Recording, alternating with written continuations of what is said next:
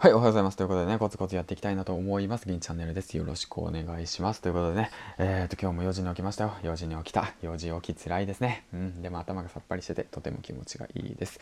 ということでね、えーとね、今回はね、何を話そうかなと思ってるんですけど、毎朝ね、僕がやっている7つのことについて話していきたいなと思います。まあ、これはね、一応ね、DAIGO さんの方のね、本を読んで、集中力かな。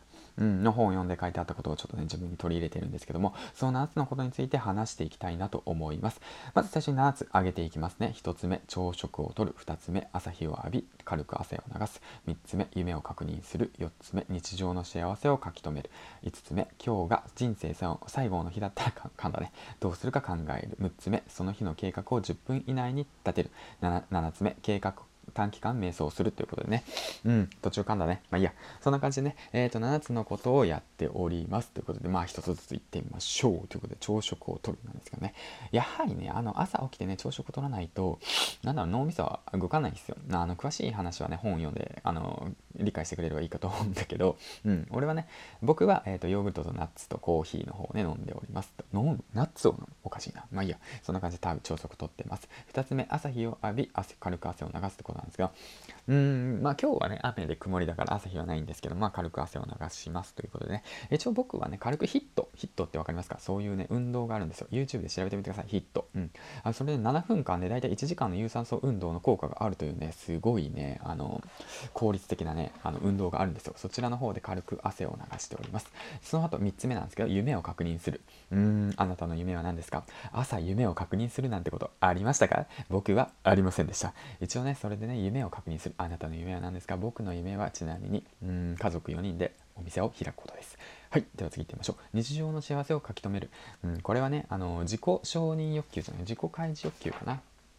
うん。なんだっけな？忘れちゃった。まあいいや。えっ、ー、と、そんな感じね。自分の幸せを書き留めてみてください。うん。今日常のね、何が幸せなんだろう。まあ家があって、ご飯があって、で、まあ奥さんと子供がいる。うん。幸せな家庭ですね。ほんと、羨ましい。いつまで届く続くんでしょうかね。うん。ほんともう、うん。ダメ。はい、そんな感じで日常の幸せをね、書き留めるのも大切なんじゃないでしょうか。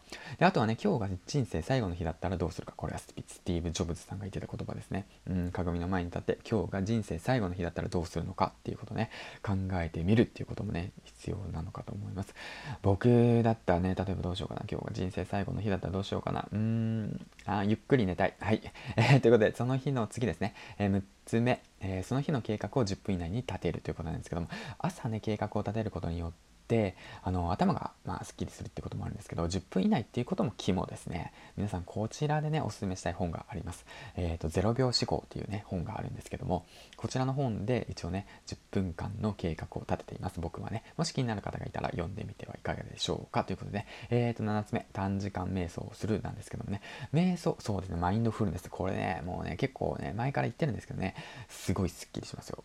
やってください、ぜひ。やり方は、あの、このね、もしラジオ聞いてるのであれば、マインドフルネスの方法とかね、書いてあるので、一応ね、そちらのラジオの方をフォローして、で、一緒にね、短時間瞑想を特化したいラジオチャンネルがあるんで、そちらを試してみるのもいいかもしれません。ということで、今日はね、え、朝起きたらすること、するべきことっていうか、まあ、したらいいよっていう、効率よくなるよっていうことをね、話していきたいなと思う、話していきましたということで、えっ、ー、と、7つですね、えっ、ー、と、もう一回確認していきたいなと思います。1つ目、朝食をとる。2つ目、朝日を浴び、えっ、と、軽く汗を流す。3つ目、夢を確認する。4つ目、日常の幸せを書き留める。5つ目、今日が人生最後の日なのか、どうするのか考える。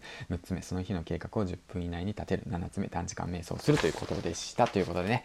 えー、っといかがでしたでしょうか。ということで今日はね朝あのするべきことまあしたらいいよっていうことについて話していきました。はい今日はね淡々とねあの今日得た情報をねシェアするという形でやっていきました。ということでまあこれからねまたコツコツとやっていきましょう。ということで銀チャンネルでした。また明日。バイバイ。